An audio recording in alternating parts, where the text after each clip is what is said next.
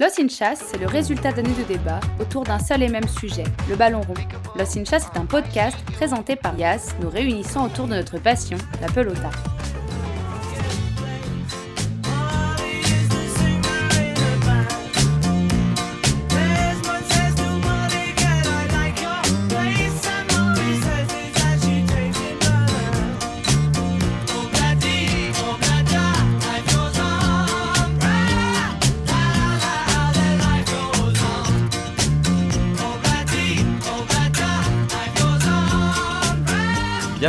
Jazz Football, votre rendez-vous hebdomadaire autour du ballon rond. Salut à tous, j'espère que vous allez bien et que vous passez un bon début de semaine. Ces dernières années, le football a énormément évolué, que ce soit en tribune mais surtout sur le terrain. On a vu la disparition du numéro 10 à proprement parler, l'évolution du poste de numéro 9 ou le poids que les latéraux ont pris au fil des années. Mais aujourd'hui, nous allons nous focaliser sur le poste de gardien de but. Autrefois, le gardien était le dernier rempart, aujourd'hui il est le premier attaquant. On ne demande plus au gardien de seulement arrêter les tirs adverses. Aujourd'hui, il se doit d'être à la base des attaques de son équipe, comme Ederson du côté de City, Paolo Lopez à l'OM ou Mike Maignan au, Milan AC. Et afin de tenter de comprendre davantage cette évolution du poste, je suis avec Christophe Lolichon, ex-entraîneur des gardiens et aujourd'hui responsable du pôle gardien de but du côté de Chelsea. Bonjour Christophe, comment allez-vous?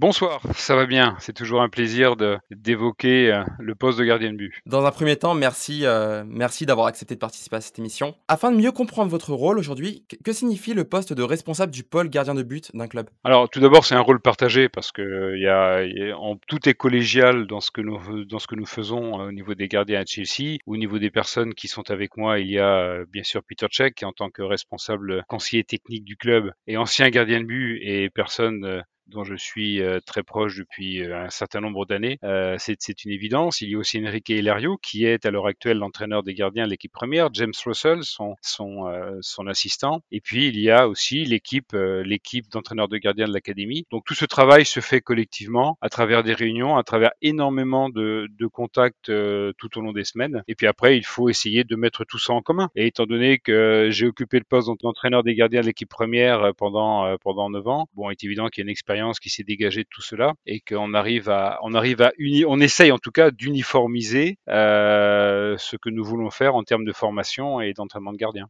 Et, euh, et votre travail tous ensemble, c'est quoi? C'est vraiment de développer tous les gardiens, que ce soit de l'équipe une masculine, féminine, les jeunes, etc., et de suivre leur, leur progression semaine après semaine?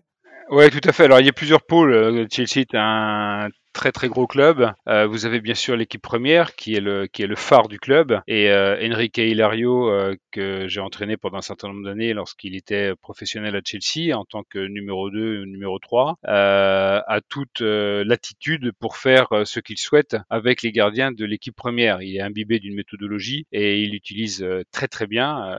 preuve en est les performances notamment d'Edouard Mendy actuellement et des autres gardiens comme Kepa et aussi le troisième gardien Bettinelli. il y a le le pôle féminin, alors qui a un fonctionnement un petit peu à part parce qu'avec un calendrier tout à fait différent des, garçons, il n'est pas facile du tout de, de comment dirais-je, de, de pouvoir établir des, des, des, programmes. Mais en tout cas, il y a un contact avec euh, avec Stu, enfin Stuart, l'entraîneur des gardiens des, des féminines, et euh, j'y ai participé notamment au niveau de l'entraînement visuel, dont les filles étaient euh, particulièrement friandes. Et puis il y a l'académie, mais il y a un autre pôle dont il ne faut surtout pas, qui me prend beaucoup de temps, c'est le ce qu'on appelle le loan department, à savoir euh, le département qui s'occupe des joueurs qui sont prêtés. Et dans ce, dans ce département, il y a cinq gardiens qui sont prêtés en Angleterre et à l'étranger. Avant d'être responsable de ce pôle, vous avez travaillé à la formation du côté du FC Nantes, du Stade Rennais, avant de, de devenir l'entraîneur des gardiens. Euh, toujours à Rennes avec Peter Sedge dans, dans, un premier temps, puis Isaacson euh, et Pouplin. Oui. Et d'un coup, vous vous envolez pour Fulham Broadway et Chelsea. Comment, comment en 2007 avez-vous rejoint Chelsea et Stamford Bridge? Bah, Vous venez de dire en avion. Non, je plaisante. Écoutez, c'est l'histoire, elle est, elle est, elle est, elle est magnifique parce qu'elle part d'une rencontre qui est fondamentale pour la suite. Petre arrive en, 2002 au Stade Rennais et la première année, lors de sa première année, nous ne travaillons pas ensemble et nous nous rencontrons sur le parking de la Piverdière, qui est le nom du centre d'entraînement du Stade Rennais. Et là, il se passe quelque chose. Euh, c'est, c'est, si je parle de coup de foot, ça peut être mal interprété, mais il se passe quelque chose. On sent qu'on a des choses à se dire. Et Petre me demande ce que je pense de ses performances et, je lui dis rapidement, je dis Petre, euh, étant donné les qualités que tu as, l'envergure que tu as et, et, la compréhension du jeu qui est la tienne, je pense que tu peux être beaucoup plus influent. Et là, on est parti à discuter. On a dû s'interrompre parce qu'il y avait on avait chacun entraînement de notre côté. Et je sais qu'il observait un petit peu parce que sur le terrain euh, proche de celui des pros, il y a un terrain qui était dédié à la formation et il observait un petit peu ce qui se passait à la formation. Et en fin de saison 2002-2003, Petre suggère au club de pouvoir euh, s'entraîner avec moi. Donc ça, supposait certains changements. Et le club voulant euh, absolument garder Petre dans son effectif, m'a demandé si j'étais intéressé. Bien évidemment, j'ai dit oui. Et nous avons travaillé un an ensemble, une année extrêmement riche avec des moments très forts, notamment sur la formation, sur l'entraînement tactique du gardien, auquel Petre a totalement adhéré. Et, vous savez, c'est quelqu'un qui veut être performant, qui a, toujours voulu être performant, posait sans cesse des questions. Et j'aurais quelques anecdotes à vous raconter.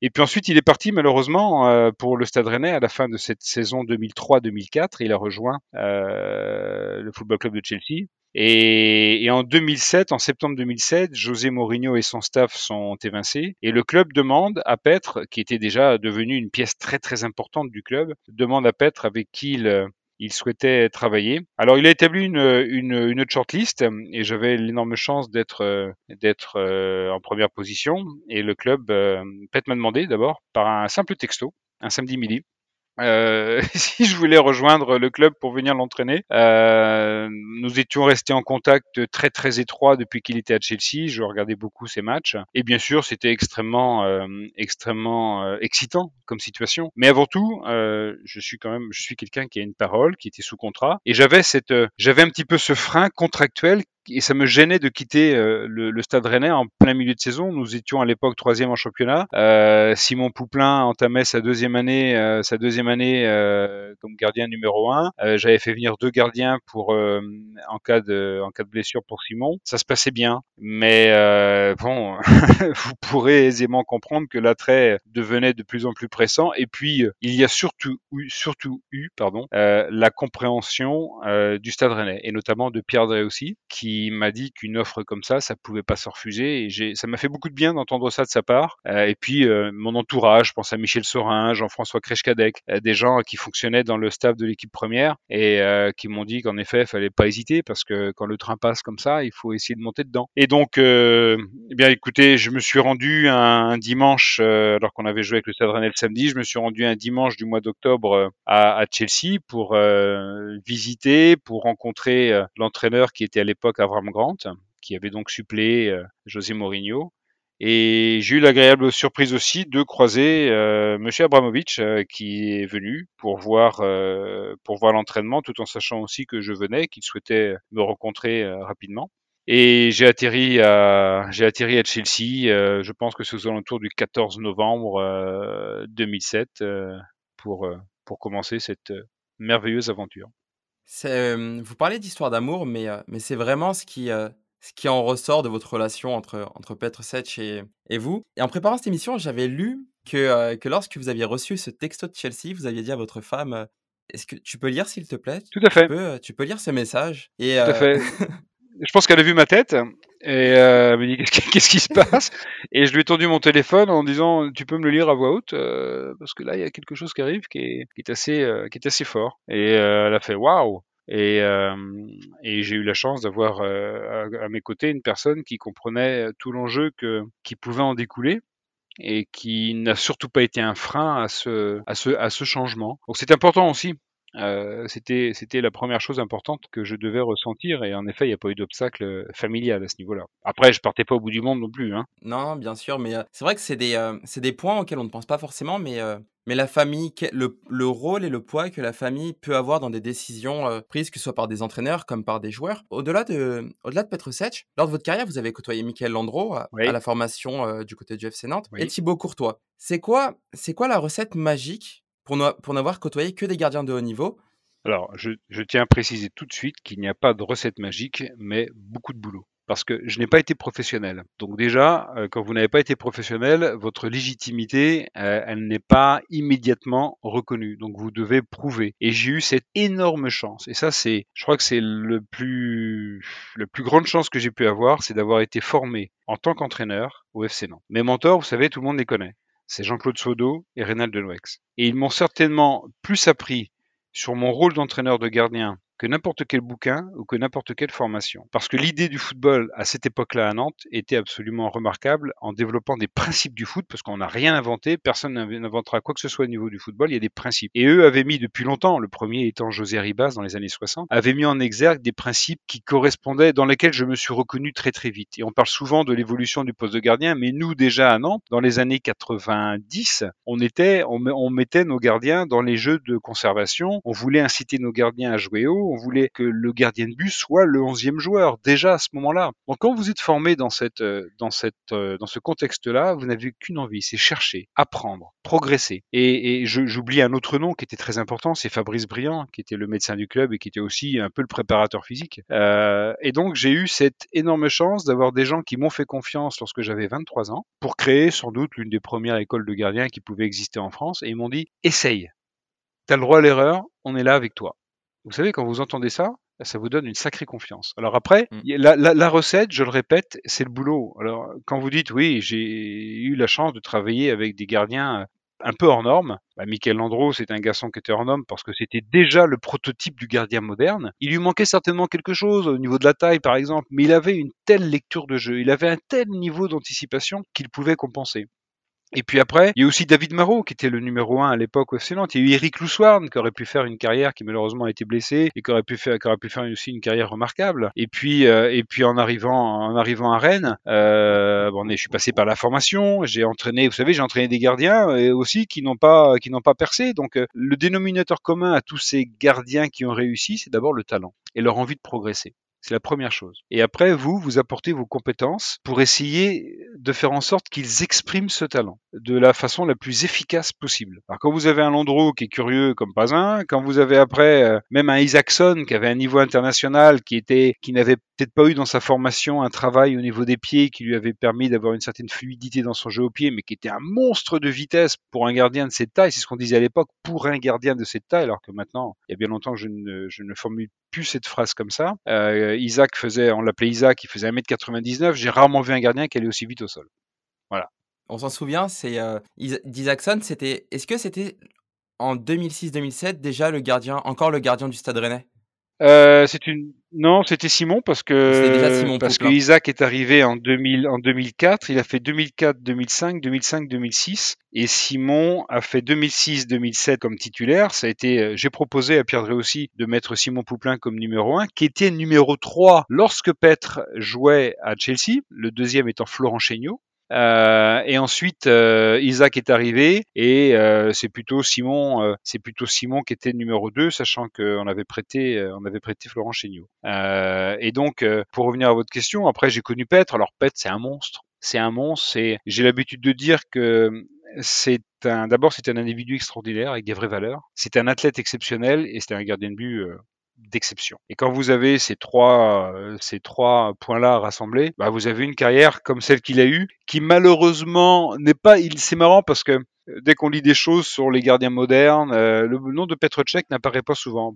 Et pourtant. Sans doute pour la raison qui se résume en un seul point, il ne fait pas partie d'une grande nation de football au niveau international. Même si la République tchèque a été championne d'Europe, notamment lorsqu'il était gardien et qu'il a joué en finale contre Michael Landreau, euh, c'est pas l'Allemagne, c'est pas l'Espagne, c'est pas la France, c'est pas la Grande-Bretagne, c'est pas l'Italie. Et je vous dis pas la carrière, la reconnaissance qu'il aurait pu avoir euh, euh, en plus s'il avait fait partie d'une grande nation du football. Il ne s'agit pas de sous-estimer la valeur du football tchèque qui apporte beaucoup de bons joueurs au football européen, euh, mais malheureusement au niveau international, les résultats sont plus difficiles. C'est un petit pays mais qui forme mmh. bien. La preuve, Petr Cech en est un très bon exemple. Je suis d'accord avec vous. De toute façon, Petr Cech à une époque a été meilleur gardien au monde, je pense, entre euh, à son arrivée à Chelsea jusqu'à pendant les trois, ses trois quatre premières années à Chelsea.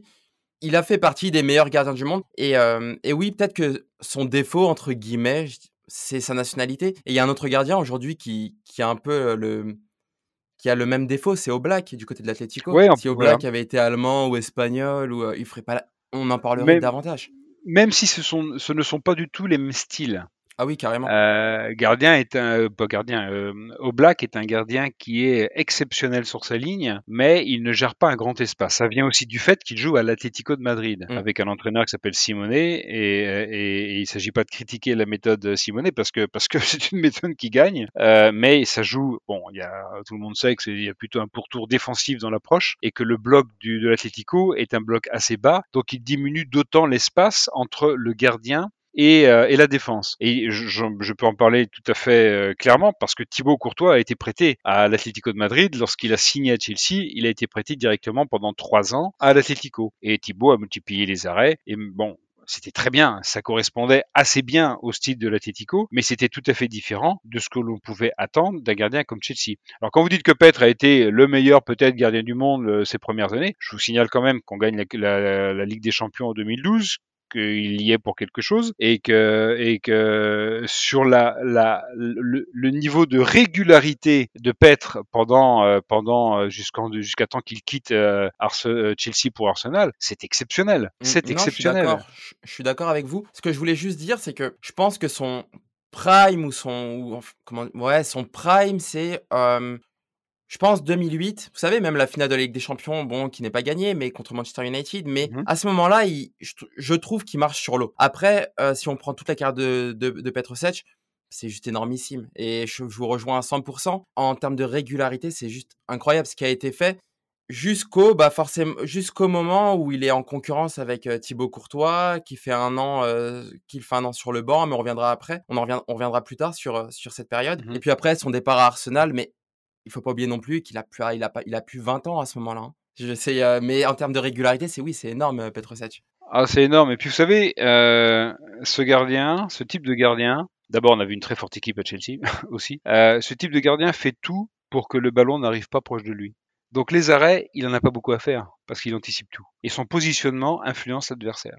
Et là, vous êtes moins visible.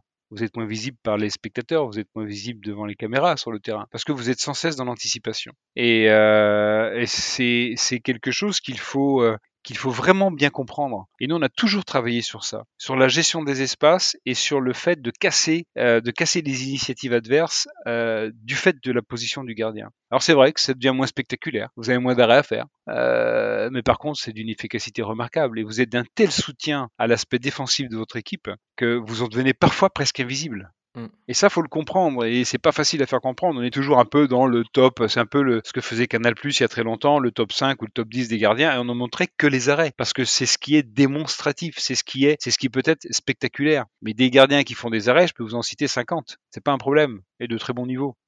Mm. Mais je, je suis d'accord, je vous, je vous rejoins aussi sur ça. Ce qui fait la différence entre un bon gardien et un très bon gardien, au-delà des arrêts, c'est euh, la concentration que le gardien euh, va avoir tout au long du match. Il y a énormément de gardiens qui, qui vont, lorsqu'ils vont être dans une équipe qui a le ballon et qui vont avoir à faire un voire deux arrêts maximum, ne vont pas les faire parce qu'ils vont avoir des sautes de concentration, vont pas être là au bon moment, vont pas avoir le bon positionnement, comparé à d'autres qui vont euh, subir H24. Par exemple, un joueur comme Oblak, j'aimerais bien le Oui. voir dans une équipe qui tient beaucoup plus, qui a beaucoup plus le ballon pour voir si il aura cette concentration que euh, bah, qu'un Petrovic a pu avoir ou qu'un Neuer a ou euh, Ouais, ou un ou un ou un, Ederson ou un euh, bah, évident évident que c'est une grande. Il y, a- des alors il y a des gardiens. Il y a plusieurs types de gardiens, mais en tout cas, si on veut établir deux grandes différences, il y a des gardiens qui ont besoin de ballon. Il y a des, des, des gardiens qui ont besoin de ballon pour être dans leur cage, pour faire des arrêts, etc. Ça peut venir de, ça peut venir de leur qualité, de leur formation et du style de l'équipe. Et puis il y a des gardiens qui sont capables de faire les mêmes arrêts, mais ils ont aussi cette capacité à gérer le tempo d'un match, à gérer la profondeur, à, à, à communiquer de, la, de façon la plus efficace possible. Mais ça, je le répète, c'est beaucoup moins visible. Je dirais qu'un Petrocek, il peut jouer n'importe où, dans n'importe quelle équipe, dans n'importe quel pays. Mm. Il aurait pu jouer en tout cas. Et il y a des gardiens qui peuvent pas prétendre à ça. D'accord? Mais ça n'empêche pas d'être professionnel. Non, je vous rejoins. Et on a cité euh, Petrovic, Michael Landreau euh, ou Thibaut Courtois. Aussi, vous avez travaillé avec différents entraîneurs, dont euh, Scolari, Ancelotti, André Villas-Boas, Dink, qui Oui. sont tous des coachs au, au profil différent et qui ont une réflexion sur, le jeu qui peut varier d'un entraîneur à l'autre. Lorsque l'on est entraîneur des gardiens, s'adapte-t-on aux demandes des différents coachs en place ou crée-t-on des habitudes de travail avec son gardien qui restent euh, finalement indépendantes des changements d'entraîneur? Alors, la première chose qu'il est important de faire quand un nouvel entraîneur arrive, c'est vrai que j'en- c'est vrai que j'en ai connu 8 en 9 ans, donc ça fait pas mal, euh, c'est de parler, d'échanger, Et la qualité d'un entraîneur se situe aussi dans, son, dans sa capacité à communiquer avec son staff, et notamment avec le spécialiste euh, en charge des gardiens. Quand vous arrivez dans un club comme Chelsea, vous avez déjà un effectif qui est en place, donc vous allez pouvoir apporter votre patte, et puis vous allez aussi vous devoir, vous allez aussi devoir vous adapter à la compétition anglaise qui est extrêmement exigeante. Un garçon comme Carlo Ancelotti, euh, c'est étonnant parce que j'en parlais, euh, j'en parlais même aujourd'hui par, euh, par, par message avec mes collègues de Chelsea parce que sur le, au début du match contre le, entre le Real Madrid et, Barcelone, il y a un coup franc latéral et je trouvais la défense madrilène extrêmement basse, sachant que derrière elle a un garçon qui fait 1m99 et qui peut gérer. Eh bien non, Thibaut était bas, la défense était basse. Et quand, quand Carlo est arrivé à Chelsea, il nous a demandé comment on faisait à Petre et à moi. On lui a dit qu'on profitait de la taille de, de Petre pour que lui ait à gérer un espace très important, ce qui permettait à la ligne défensive, notamment sur, sur les situations latérales ou sur les coups de pied arrêtés, ce qui permettait à notre ligne défensive d'être assez haute et Petre se chargeait d'un espace très important. Et Carlo a dit ok, je vous suis. Et il a été très étonné parce qu'il arrivait d'Italie où en Italie c'est un petit peu différent. Et il nous a fait confiance. Et ça marchait très bien. Il dit waouh, c'est vrai que vrai que ça soulage beaucoup parce que dans ces conditions-là, vous évitez d'avoir des deuxièmes ballons euh, à la noix à gérer euh, qui traînent dans la surface. Ce qui n'empêche pas que ça puisse arriver, mais vous, vous en enlevez, vous avez quand même un pourcentage euh, de possibilités important. Et ce qui est étonnant, c'est que quand Carlo est revenu en Angleterre à, Everton, eh bien il a rejoué bas. Alors ça peut venir aussi du fait que Pickford n'est pas un gardien de grande taille, donc il voulait protéger euh, le but en ayant pas mal de monde dans la surface sur des situations similaires. Et là, j'étais vraiment très étonné de voir comme c'était bas euh, au Real, alors qu'il a un géant derrière lui qui est capable de sortir, de gérer un espace important. Mais Thibaut, manifestement, se contentait de cet euh, aspect-là, donc je suppose que ça ne doit pas le gêner tant que ça. Alors après, les autres entraîneurs, j'ai pas répondu à votre question. Oui, en effet, il y a différents types d'entraîneurs, mais quand quand l'entraîneur constate l'efficacité du gardien dans la façon de gérer les situations, je peux vous assurer qu'il n'a pas envie particulièrement de changer les choses. Hein. Et quand il voyait que ça fonctionnait bien et qu'on était régulièrement l'une des meilleures défenses du championnat euh, et qu'il y avait une entente entre euh, les joueurs à vocation défensive et le gardien, sincèrement, les seules choses qui peuvent changer, par rapport au rôle de gardien, c'est au niveau des relances. Il y a des, entraîneurs qui souhaitaient repartir euh, bas, il y a des entraîneurs qui souhaitaient plutôt jouer long, euh, ce qui était le cas de notamment de José Mourinho il y a des entraîneurs qui sont entre les deux, comme Gusidink, il y a des gens comme Scolari qui, bah, qui ne connaissaient pas trop le football anglais, donc ils savaient pas trop. Euh, des garçons comme André Villas-Boas qui étaient euh, en perpétuelle adaptation. Euh, donc vous avez tout ça, mais c'est vrai que si vous êtes avec un, si l'entraîneur demande à ce que ça reparte très vite devant, vous n'allez pas entraîner votre gardien à faire euh, des passes courtes euh, tout au long de la semaine, ça n'a pas de sens. D'accord? Donc vous, vous devez aussi vous adapter tactiquement, il y a deux pôles. Hein. Il y a, on a le ballon, on n'a pas le ballon. Donc, vous, devez euh, vous adapter à, ce que souhaite l'entraîneur. Puis après, il y a l'entraînement euh, très spécifique, et même si dans le très spécifique, il y a la partie avec les joueurs, dans les jeux, etc., où là, où là, vous essayez de faire en sorte que votre gardien puisse exprimer, puisse exprimer ses qualités. Donc, si je comprends bien, généralement, c'est l'entraîneur vous laisse une totale, une totale confiance en votre, en votre travail et dans la relation que vous avez avec votre gardien. La seule variable, ça va être relance courte, relance longue. Exactement. Mais, euh, mais c'est quand même assez drôle de voir à quel point vous avez euh, duré en tant qu'entraîneur des gardiens à Chelsea. Quand on voit aujourd'hui, euh, bah, vous savez, un entraîneur, quand il débarque dans un club, il vient avec tout son staff, y compris son entraîneur des gardiens. Et, et vous, malgré tous ces changements d'entraîneur, et eh ben finalement, vous avez toujours été en place. Et puis, on vous a jamais dit Ah, bah, j'ai envie de venir avec mon entraîneur des gardiens. Non, c'est ah, finalement, vous avez toujours été là. Ils sont venus avec. Hein. Oui, mais c'était vous toujours qui était quand même. Oui, parce que parce que il y avait aussi un il y avait aussi un monsieur tout en haut du club qui souhaitait que la collaboration euh, avec Petre euh, perdure, tout simplement. Et Petre n'a jamais manifesté l'envie de changer. Puis on avait des résultats. Donc euh, j'ai eu cette chance aussi, il faut le reconnaître, que le travail, le travail fait avec le groupe des gardiens, parce qu'il n'y avait pas que Petre, hein, il y avait un numéro 2, il y avait un numéro 3, il y avait aussi un numéro 4, mmh. que le travail se passait bien et que ça se voyait dans l'ambiance des gardiens, dans, quand ils rejoignaient le groupe, etc. Ça se passait bien. Après, il a fallu il a fallu un petit souci relationnel avec un de ses gardiens pour que l'aventure s'arrête et qui a correspondu aussi au départ de Pet. Donc vous voyez le lien qu'il peut y avoir entre, entre, tous, les, entre tous les points, les points évoqués. Voilà. Mmh. Et précédemment, j'ai évoqué l'évolution du poste de gardien. Vous avez été avant-gardiste du côté de GFC Nantes sur, sur cette évolution, mais quel regard portez-vous sur, euh, sur cette évolution et sur le fait que l'on dise que les gardiens aient aujourd'hui privilégié leur jeu au pied au détriment d'autres caractéristiques comme le blocage des ballons par exemple? Je, je, je vois pas la raison d'être de cette question parce que euh, le blocage des ballons est nécessaire quand c'est possible et le jeu au pied me paraît plus que nécessaire. Quand vous êtes formé à Nantes, vous êtes dans vous êtes dans le jeu court, vous êtes dans dans le comment dirais-je dans la dans l'envie de tromper l'adversaire, vous êtes dans les, les prises d'espace, etc. Donc le rôle du gardien, j'ai rapidement euh, j'ai rapidement compris euh, qu'il pouvait être euh, bien au-delà du simple, comme on dit en Angleterre, du simple shot-stopper, okay, et qu'il était un petit peu dommage de se priver de ce onzième joueur.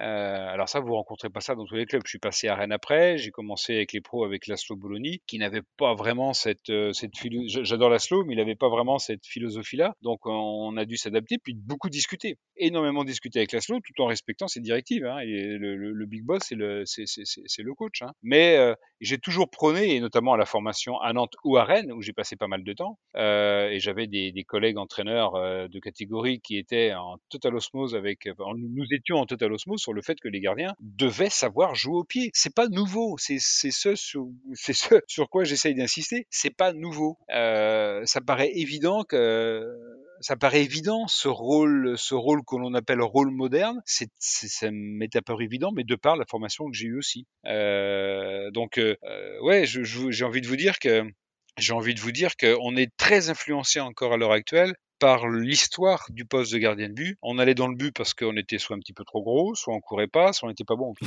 Mais c'était ça. non, mais il y a des gens, il y a des, il y a des, il y a eu des précurseurs à tout ça. C'est pas l'Olichon qui a créé ça, il y a eu des précurseurs. Leviachine était déjà un précurseur de ça. Le gardien, je crois que c'est un gardien hongrois, c'était Grosix, euh, était un précurseur, il jouait très haut il jouait très trop dans les années 50. Mais rapidement, on a cantonné parce que parce qu'il y, a, y, a, y, avait, y avait 90 ou 95% des gardiens et des décisions qui étaient prises pour les gardiens qui ont fait que. Et puis il y a aussi l'évolution des règles. L'évolution des règles, euh, l'interdiction de prendre à la main sur une passe en retrait, sur les rentrées de touche, a dû faire évoluer les gardiens et des gardiens qui se sont sentis extrêmement démunis lorsque les règles ont changé. Extrêmement démunis. Parce qu'on allait gardiens, on allait aussi dans le but pour faire des arrêts. Faut pas mmh. l'oublier ça. Les gamins, ils vont dans le but euh, encore aujourd'hui, ils vont dans but pour faire des arrêts et rentrer dégoûtants chez eux. Euh, faut pas, le, faut, pas le négliger. Mais aujourd'hui, maintenant, bah, euh, le rôle a évolué, s'enrichit énormément, et ça c'est génial. Ce qui en fait sans doute le poste le plus compliqué et le plus complet sur un terrain de foot.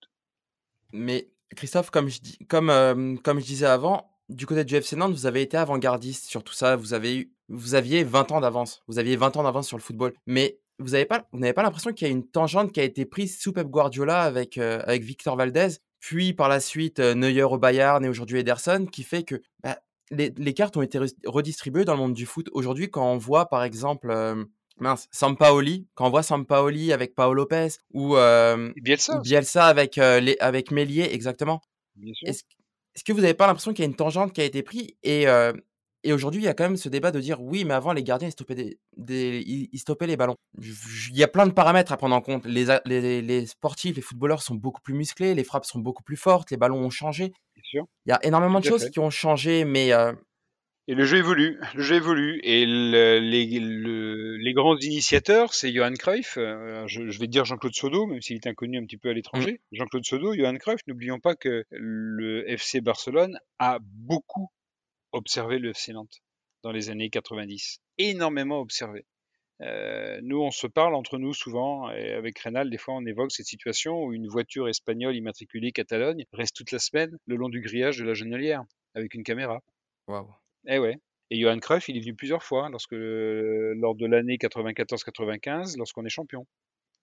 Il est venu plusieurs fois. Et puis, euh, un ancien joueur du FC Barcelone qui est passé par Chelsea m'a dit, euh, quand je lui ai dit que j'étais de Nantes, il m'a dit Ah, t'es de Nantes, c'est le club que Barcelone a copié. il m'a dit ça comme ça. J'ai été très ému. Sincèrement, j'ai été très ému par ça. Alors, euh, je pense pas que alors, copier c'est un mot très fort parce que la mafia. Voilà, et, je pense qu'ils ont ils ont regardé aussi ce qui se passait au FC Nantes. Et dans l'ère moderne que nous connaissons, un garçon comme Pep Guardiola a énormément participé à l'évolution du poste de gardien. Neuer n'a jamais été aussi bon que lorsque, que lorsque Pep Guardiola a été au Bayern. Et tout le monde en a profité, y compris le sélectionneur allemand lors de la Coupe du Monde où qu'ils ont gagné. un garçon comme Bielsa que j'ai rencontré euh, est, assez précurseur aussi là-dessus. Il se sert du gardien. Ce que fait euh, Sampaoli aujourd'hui à Marseille, c'est remarquable. C'est, re, remarquable parce que parce se sert du gardien euh, comme d'un joueur de champ, tout en sachant que le gardien, bah, il faut aussi qu'il revienne quand c'est nécessaire et qu'il fasse les, les qu'il des interventions ou qu'il communique pour euh, pour être euh, le plus efficace possible lorsque le ballon se rapproche de la surface. Mais Pep Guardiola, c'est bon, j'adore parce que parce que il assume totalement le fait de demander à son, gardien de partir court, même si parfois c'est un peu risqué. Je me souviens d'un classico où Valdez était planté et avait mal relancé, et Benzema avait marqué derrière, et, et, et Pep Guardiola debout sur la ligne de touche applaudit son gardien en disant c'est moi le responsable, continue. Combien d'entraîneurs aujourd'hui sont capables de faire ça? Combien d'entraîneurs sont capables d'assumer? Ça. C'est magnifique ce partage. Et, et Valdés, Valdés était un gardien qui n'était pas très grand, un gardien qui avait, qui avait, très bon, qui avait de très bons réflexes, mais qui a énormément évolué parce qu'il était en permanence dans la lecture, dans la recherche de la solution. Mais ce qu'il faut dire aussi, c'est que ces, ces, ces, entraîneurs, ils demandent à leurs joueurs de donner des, des solutions aux gardiens. Mmh. Parce que vous avez, certaines, vous avez certaines équipes, le gardien il a beau être très bon au pied, s'il voit que le numéro euh, de ses partenaires lorsqu'il a le ballon, c'est très embêtant. Donc là, il est obligé de dégager non. Que voulez-vous qu'il fasse d'autre? D'accord Donc le rôle de l'entraîneur est primordial. Vous parlez de cette anecdote avec, euh, avec Guardiola, mais je me souviens aussi, ça doit aussi vous parler de, de Bielsa à Lille. Lors de son premier match, c'était un Lille-Nantes, c'était, euh, on, on, disait que c'était Bielsa contre Ranieri. Et Maignan, Mike Maignan débutait, et il avait interdiction de jouer long. Et, ouais, j'avais entendu parler de ça. ouais. Et, et, pendant plusieurs semaines, Lille était mauvais. Mais enfin, non, pas mauvais. Ils n'étaient pas mauvais. C'est, ils prenaient des buts bêtes. Ouais. Ils prenaient des buts bêtes parce que les équipes adverses en Ligue 1, elles, étaient, elles se sont dit, bah, c'est simple. 6 mètres, on joue haut. Et on presse. Et on presse les, les, défenseurs. Et Maignan avait pour obligation de jouer au pied, de jouer court. Et aujourd'hui, mmh qu'est-ce qu'on vante? Alors, ça a coûté des points à Lille, hein, mais quand on parle de, de Maignan, on parle de quoi? On parle de ce jouer au pied, on parle de sa capacité à gérer la profondeur, bien sûr. Bien sûr. Donc il a, il a énormément avancé avec ça, mais comme euh, Ilan Meillet, euh, il, il, était euh, très très utilisé euh, en tant que soutien euh, de son équipe euh, lorsque Bielsa y était. et je pense aussi à un autre entraîneur qui lui est anglais, je pense à Graham Potter à Brighton. J'étais en relation avec Graham lorsqu'il était encore à Ostersound en Suède et il cherchait un gardien. Il m'appelle un jour, il me dit ah j'observe Jamal Blackman qui était, un joueur de Chelsea. Il me dit j'aime bien, c'est grand, ça va vite au sol et j'ai l'impression qu'il est bon au pied. Et à l'époque, Jamal, c'était phénoménal au pied. C'était rare. C'était même rare. Il avait une première touche. Son contrôle pouvait éliminer et dérouter l'adversaire. Et il m'avait dit, OK, je prends. Et euh, quand j'étais allé voir, c'est une petite anecdote, mais quand j'étais allé voir le premier match de Jamal lors du début de la saison suédoise, c'était contre Hammerby, 35 000 spectateurs. Euh, et j'ai vu Ostersound, donc le club qu'entraînait Graham Potter, c'était un petit Barcelone. Ça jouait, ça jouait. Et les équipes étaient un peu déroutées. Et Jamal s'est régalé. Il a fait la première partie de saison. Et l'adversaire était dérouté jusqu'au moment où l'adversaire a compris, comme vous l'avez dit tout à l'heure par rapport à, Bielsa et Lille, et.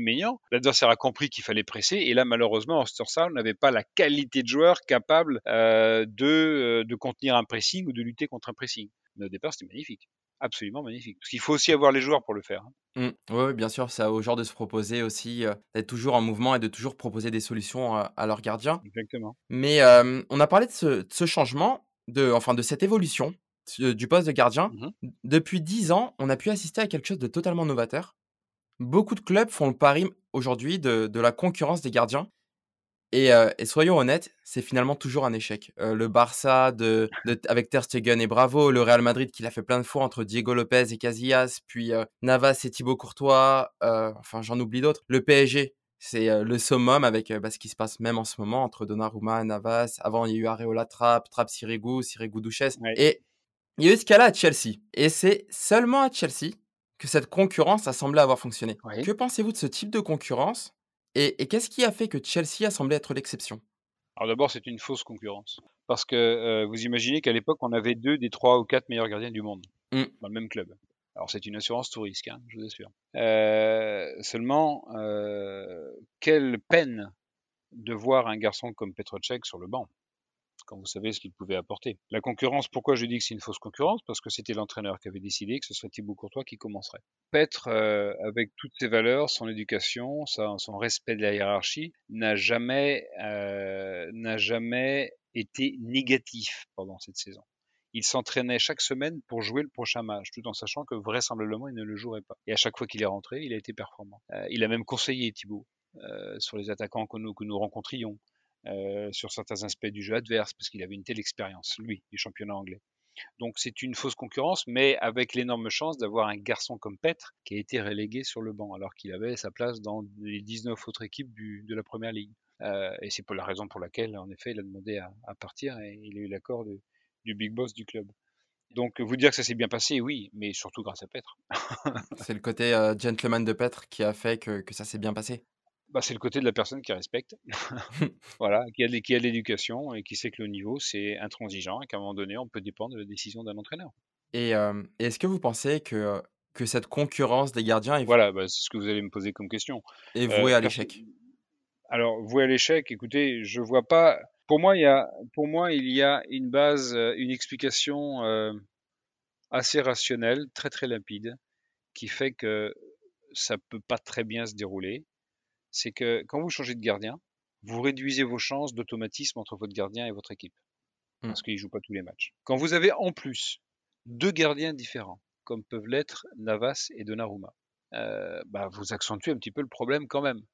Parce qu'entre un Donnarumma qui arrive de l'euro avec une progression très linéaire sur les deux dernières années qui ont précédé l'Euro, qui joue haut, qui a été extrêmement proactif pendant l'Euro, qui est meilleur au pied parce qu'il a été bien entraîné les deux dernières années précédant la compétition, qui utilise même son pied gauche alors qu'avant il hésitait quand même beaucoup. Euh, et vous avez un Avas qui a d'autres qualités et notamment très très fort sur sa ligne, qui a un sens du ballon exceptionnel, mais dont les qualités de pied ne sont pas les ne sont pas le point fort, et qui dans le domaine aérien euh, n'existe pas trop. Euh, bah, quand vous êtes défenseur et vous passez de Donnarumma à Navas, c'est pas la même chose. Alors Navas, bah, quand, quand, il joue contre quand il joue contre le Barça en Ligue des Champions, contre le Bayern Munich ou le PSG à la tête sous l'eau, euh, vous avez un Navas bah, qui est forcément omniprésent parce que parce qu'il peut pas jouer haut de toute façon. Il ne, c'est pas sa façon d'être, un Navas. Il n'a pas été formé comme ça. Mm. Ça l'a pas empêché de gagner trois ligues des champions avec le Real Madrid. Attention. Hein. Et puis vous passez après d'un Navas à un, à Donnarumma, vous n'avez plus le même gardien, vous n'avez plus le même style de gardien. C'est difficile pour les défenseurs.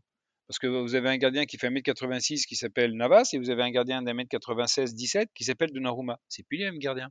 Donc je vois pas comment. En plus, vous savez, ce poste, il est, commun de dire qu'il nécessite de la confiance. La confiance, on l'acquiert par la compétition, par l'enchaînement des matchs. Alors quand vous savez que vous allez jouer un match, deux matchs, puis après vous allez aller sur le banc, etc. Bah, sincèrement, je, je vois pas, l'intérêt. Je vois pas l'intérêt du tout. Euh, ceci dit, sur le côté PSG, euh, l'occasion de faire venir Donnarumma était quand même très bonne. Il était en fin de contrat. Il eût été dommage de ne pas profiter de cette, de cette opportunité. Christophe, vous pensez que, que cette concurrence a été préjudiciable au PSG cette saison et, notamment lors de, du, match au Bernabeu?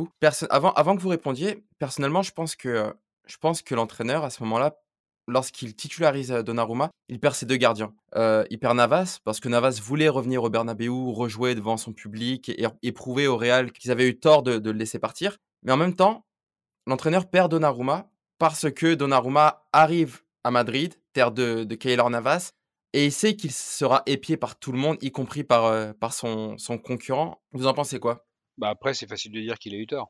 Mais avant, mais tout le monde voyait Navas avant. Avant, avant, avant Ouais, qu'il tout titularise voyait, Donnarumma, tout, tout le monde voyait tout Navas le monde euh, voyait. Navas, mais bah, tout le monde voyait Navas, mais tout le monde n'est pas dans la tête du coach. Tout le monde n'est pas euh, quotidiennement euh, au camp des loges. Tout le monde ne connaît pas peut-être euh, ce qui est demandé au PSG. Donc c'est c'est facile après de dire qu'il a eu tort parce que Donnarumma a, a fait une erreur lors de la réception d'une passe en d'une passe en retrait. Donc euh, oui, oui, c'est très facile. Donc moi, je me permettrai jamais de dire que Pochettino a fait une erreur, parce que s'il a fait ce choix, c'est qu'il avait des raisons. Malheureusement, ce choix n'a pas été, euh, n'a pas porté. Euh, c'est dommage, mais euh, s'il a fait. Alors après, la logique aurait voulu qu'en effet, ce soit Navas, et puis peut-être que Navas. Alors c'est vrai que Navas, la pression coule sur lui, donc pour lui revenir au Real Madrid, ça aurait été plus une fierté et, et ça l'aurait sans sans doute transcendé, si je puis dire. Mm. Mais mais peut-être aussi que Pochettino a fait jouer euh, a fait jouer Donnarumma parce qu'il voulait jouer qu'un bloc plus haut et qu'il voulait qu'il ait un gardien derrière qui gère un, un peu plus la profondeur. Il y a aussi les options, il n'y a pas que l'aspect psychologique, il y a aussi les options tactiques à prendre en compte.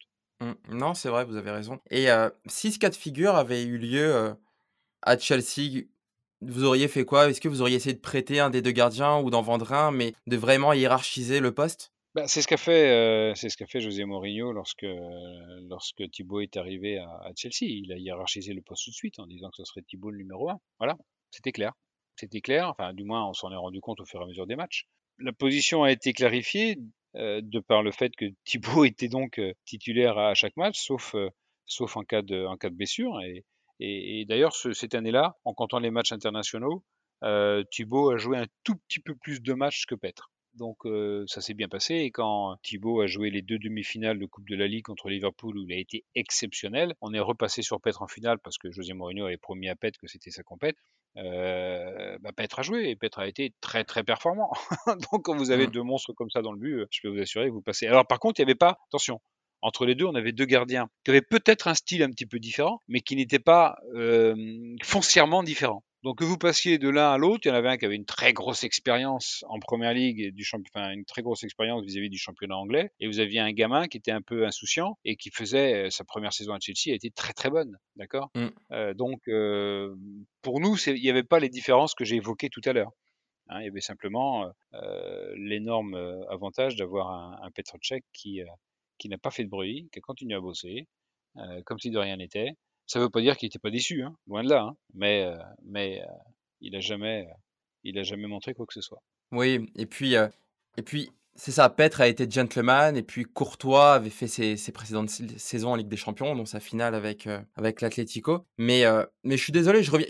En fait, je reviens sur ça parce que sur Donnarumma Navas, du fait que ça me paraît trop gros d'avoir deux mastodontes comme ça pour un poste, et je me dis, vous qui êtes un expert de ce poste-là, mais à, la place de, des personnes qui décisionnaires au, PSG, vous auriez fait quoi? Vous auriez essayé de vendre un des deux ou, prêter un des deux? Pour être, ouais.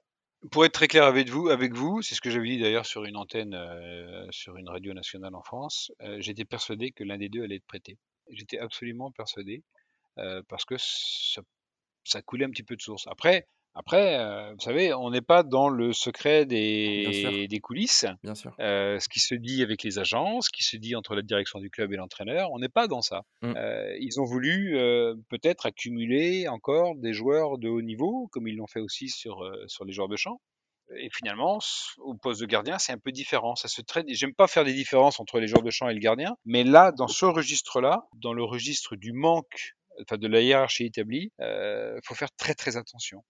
Euh, vous avez un gardien, vous faites arriver un gardien qui est champion d'Europe des Nations, qui a fait un euro monstrueux, et, et, vous avez euh, votre gardien Navas qui a fait une bonne saison avec ses qualités à lui, et puis tout d'un coup, bah, vous les mettez tous les deux. Waouh. Bon, c'est ce qu'aurait pu peut-être nous arriver à Chelsea lorsque Thibaut est arrivé, mais je vous dis, on a eu la chance, nous, d'avoir euh, d'avoir un comportement exemplaire de la part de la part de Petre. Mais j'aurais bon, j'aurais si j'avais été donc c'est facile hein, si j'avais été entraîneur des gardiens, j'aurais manifesté l'idée en effet de prêter des deux. Et puis la direction m'aurait sans doute dit non. Et là vous êtes vous êtes salarié, bah vous dites OK, très bien, je vais faire avec. Hein, et vous faites en sorte que ça se passe du mieux possible donc moi je connais pas la, la qualité, la, la, relation entre la direction du PSG et le staff technique et l'entraîneur des gardiens. Je connais pas ça, donc je vais pas me permettre de juger ce que je ne connais pas. Mmh. Non, non, bien sûr, non, c'était juste histoire d'avoir votre avis sur, euh, sur la question. Mais, euh, mais revenons-en au, poste de gardien. Historiquement, il y a toujours eu des écoles. On a eu l'école euh, italienne, l'école allemande. Est-ce qu'il y a aujourd'hui une école des gardiens? Alors, il y a eu l'école hollandaise aussi, il faut pas l'oublier. Oui. Les, les, Hollandais ont été les premiers à mettre les gardiens dans le jeu. Les gardiens hollandais ont souvent été très bons au pied. Ils ont été suivis par les Espagnols. Mm. Euh, les Espagnols sont aussi, parce que ça joue beaucoup. En Espagne, il n'y a, pas, a pas ce côté physique, agressif qu'on peut avoir en, en, en, Angleterre. En Angleterre, c'était plutôt, c'était plutôt un peu, euh, euh comment dirais-je, euh, intensif, la répétition, analytique, etc. En, en, en, Hollande, on mettait très très souvent, dès leur plus jeune âge, les gardiens dans le jeu. et ça se voyait. Il y a même qui disent qu'ils allaient, ils allaient jusqu'à oublier parfois de travailler les, les points techniques euh, spécifiques au poste de gardien de but. Euh, L'Allemagne était reconnue pour euh, des gardiens qui techniquement étaient moyens mais déviaient tout. L'Italie est réputée pour des gestes très purs techniquement avec des gardiens qui jouaient bas, des gardiens, ce que j'appelle des gardiens du but. donc vous avez en effet des écoles différentes. Je pense que aujourd'hui, grâce à l'influence de garçons comme Pep Guardiola qui a voyagé un petit peu, qui est passé de l'Espagne à l'Allemagne, de l'Allemagne à l'Angleterre, ça, ça, ça permet, ça nous permet nous entraîneurs, enfin les entraîneurs de gardiens qui veulent faire évoluer le poste et qui comprennent que l'intérêt du gardien, c'est d'être bon dans tous les comportements du jeu, on constate cette, euh, cette évolution. Donc peut-être que les écoles commencent à peut-être se ressembler un petit peu je pense que la France a mis du temps à reconnaître l'intérêt, il commence à le reconnaître, mais peut-être qu'on aura un retour en arrière, à reconnaître l'intérêt d'avoir des, grands gardiens. Euh, les Espagnols, il n'y a pas forcément des gabarits importants en Espagne. Ça n'empêche pas d'avoir des, des, bons gardiens, mais qui ont des limites, notamment dans le domaine aérien. L'Allemagne est une terre de géants. comme euh, et ça c'est la Belgique a des grands gardiens aussi hein. Mignolet fait un 93 Castils fait un 99 97 euh, Courtois fait un 99 donc on voit on voit aussi ces gardiens émerger. Puis l'Italie il vient petit à petit à ça. Buffon fait, doit faire un 91 un 92 enfin faisait enfin il fait toujours mais sa carrière est plutôt euh, touche plutôt à sa fin. Euh, oh, quoi qu'avec quoi qu'avec Lyon ne sait jamais. Oui exactement mais il a une telle passion du poste. Euh, et vous avez Donnarumma qui fait un 96. Donc vous avez aussi cette évolution sur les critères physiques qui, quoi qu'en disent certains, anciens joueurs je parle, euh, est une évolution euh, tout à fait logique. Maintenant, il faut continuer à travailler et puis il faut surtout sortir de l'entraînement mécanique du gardien. Vous savez, on, va stopper un ballon à droite et on sait que le suivant est à gauche et après l'autre est en l'air. Parce que le jeu, c'est pas ça. Le jeu, c'est l'incertitude. Il faut essayer de la réduire, cette incertitude. Donc, on arrête d'enfermer les gardiens dans des entraînements mécaniques, robotiques, parce que, euh, en effet, on a trop souvent pris le pli de former des gardiens qui faisaient des arrêts. Des arrêts. Mais le jeu, c'est pas ça. Mmh. J'ai l'impression que depuis quelques années, les cartes ont été rabattues. Aujourd'hui, on a un petit peu toujours les mêmes profils. Enfin, c'est un peu les mêmes profils qui ressortent. C'est, euh, au-delà d'un mètre 95. C'est des joueurs qui, euh, généralement, sont, bah, comme on, en revient à ça, mais sont bons des, au pied. Et au cours de votre carrière, vous avez côtoyé énormément de gardiens de but. Quelle serait votre plus grande fierté et à contrario votre plus grande déception personnelle? Ah, bah, la plus grande fierté, elle n'est pas difficile à trouver. C'est d'avoir, euh, d'une part, travaillé avec l'un des meilleurs gardiens du monde pendant 10 ans, de l'avoir aidé à être décisif dans des moments très importants. Le, sommet étant la Ligue des Champions en 2012. Et il y a quelques finales aussi, notamment en Coupe d'Angleterre, où Petre a été très très important. La plus grande fierté, c'est d'avoir, d'avoir, euh, d'être resté aussi assez longtemps dans tous les clubs où je suis passé, 11 ans à Nantes, 8 ou 9 ans à, Rennes et 15 ans à Chelsea. Ça veut dire qu'il y a une méthodologie qui a été euh, appréciée euh, et des gardiens qui ont euh, quasiment tous, pas tous, mais quasiment tous ont, trouvé du plaisir dans cette méthodologie. Puis surtout, j'ai aussi la fierté tout à fait personnelle de vouloir continuer à rechercher encore sur le poste de gardien. C'est pas de la fierté, ça me paraît assez normal d'ailleurs. Le mot fierté est un peu fort. je suis toujours à la recherche de même si ça fait 35 ou 36 ans que je, fais ce boulot, je pense qu'on n'est pas arrivé au bout des progrès que l'on peut faire à ce poste. La déception, il y a deux déceptions en termes de gardiens. Deux déceptions parce que les garçons n'ont pas, n'ont pas mordu à l'hameçon. Euh, il y a un garçon qui s'appelle Florent Chéniaud, qui a été à Rennes, qui avait à peu près les mêmes, euh, euh, critères morphologiques que Petr Cech, a été numéro 2 de Petr et qui n'a pas saisi l'occasion. Sans doute pas le mental. La deuxième, c'est un cas à peu près similaire. Il s'appelle Jamal Blackman. C'est, je pense, le meilleur dans les qualités intrinsèques. C'est sans doute le meilleur gardien anglais. Il jouera peut-être jamais en première ligue. Il est aujourd'hui à il est aujourd'hui à, Huddersfield comme numéro 2. C'est un garçon qui fait 2m03, qui n'a pas toujours eu le mental de haut niveau pour arriver au très haut niveau. C'est encore, je le considère aujourd'hui comme le meilleur gardien anglais au niveau de ses qualités intrinsèques. Et je vous dis, il est remplaçant en championship. Donc c'est quand même dommage. Donc ça, c'est deux, je considère que c'est deux échecs parce que j'ai pas réussi à trouver. Euh, après, on peut pas faire à la place des gardiens, c'est mmh. Euh, mais j'ai pas trouvé, euh, j'ai pas trouvé le moyen de leur faire comprendre. Euh, et pourtant, Jamal, il a été avec Courtois, il a été avec, avec Petr Ah bon, il avait les meilleurs exemples devant lui, tout au moins dans les, ouais, dans les, dans les parties les plus importantes du poste. Il a vu ce qu'il fallait faire et, ça n'a pas marché. Donc, ça restera, un, ça restera un, un grand regret. Voilà. Puis après, on peut toujours parler oui, le, regret aussi d'avoir quitté l'équipe première de Chelsea en 2016, forcément, parce que tout se passait bien ou presque. Et euh, ça, a été, euh, ça a été un peu décevant, mais ça m'a permis de faire autre chose. Donc le regret s'est atténué. Ça m'a permis de faire beaucoup d'autres choses et de rencontrer beaucoup de monde. Donc ce qui a aussi eu des conséquences positives. Et, euh, Jamel Blackman, vous en parlez, mais j'ai habité 7 ans à Londres et c'est vrai qu'on énormément de personnes ont pensé, puis même sans habiter à Londres, je pense que tous les, toutes les personnes qui s'intéressent au football anglais ont un jour ou l'autre entendu le nom de Jamel Blackman. Ben oui. Parce que tout le monde le voyait être futur gardien. Enfin, on entendait de lui qu'il était juste énorme et qui, qui deviendrait le futur gardien de l'équipe nationale, et ce qui ne sera pas le cas. Et vous avez, vous avez dit quelque chose dans, dans vos fiertés et dans, et dans votre envie par rapport à votre métier, c'est rechercher, c'est la recherche. Cette recherche, elle vous a amené à Edouard Mendy. Et ce sera la dernière question de cette émission. Comment et pourquoi avoir recruté Edouard Mendy, qui a un profil totalement atypique à son arrivée à Chelsea? C'est un joueur qui a une petite centaine de matchs pro, pas plus, pas de référence en Coupe d'Europe, et qui arrive en ayant presque la trentaine. Ouais, il avait 28 ans. Mmh, c'est un recrutement qui, euh, qui finalement s'avère aujourd'hui être une totale réussite. Oui, bon, j'en suis pas peu fier. Et puis, mais d'abord, le mérite lui en revient à lui. Bah, c'est la curiosité aussi, parce qu'il faut aller observer les gardiens qui sont qui arrivent en deuxième division française. Et ce gardien, je le vois en début de saison, quand il est en D2 à Reims. Je, je regarde, je suis pas sur les premiers matchs. Puis, puis à un moment, je regarde et je vois ce garçon grand, puissant, avec un jeu au pied perfectible, mais déjà intéressant, et qui essaye de prendre de la place. Puis tiens, c'est, je regarde son parcours, donc son parcours il est quasiment inexistant. Hein. Il est passé par le Havre, il est allé à Cherbourg, enfin je sais plus exactement ce qu'il a fait. Et je, vois qu'il a une année de chômage, waouh Et je le suis et j'ai dû regarder, euh, je sais pas, j'ai pas calculé, mais 70% de ses matchs. Je vois monter en, en, Ligue 1 avec avec le Stade de Reims. Et là, le garçon s'adapte très vite, très très vite. Et il est très très performant, au point que euh, j'en parle un petit peu, notamment sur les antennes de Canal, quand on me demande quel est le meilleur, quel est l'un des meilleurs gardiens de la Ligue 1. Mais j'écoutais le gardien Reims me paraît avoir toutes les qualités pour euh, continuer à s'exprimer très très positivement en Ligue 1. Puis Rennes cherche un, enfin Rennes est se met un petit peu à la recherche d'un gardien, donc ça discute un petit peu. Il arrive à Rennes, bien sûr, là je le regarde aussi, je continue de l'observer, je vais souvent à Rennes, je regarde les matchs à l'extérieur à la télé, et puis à un moment donné, euh, quand Chelsea euh, veut enrichir son groupe de gardiens, euh, bah, il se trouve que sur le marché, vous savez, vous n'avez pas grand monde non plus, hein. mm. euh, et ça va être ça va être très cher. Donc, comme on a mis déjà une certaine somme sur un sur un gardien, il n'est pas question forcément de dépenser beaucoup. Et, et là, j'en vois qu'un. Et quand quand Franck Lampard euh, dit je voudrais compléter un peu mon groupe de gardiens.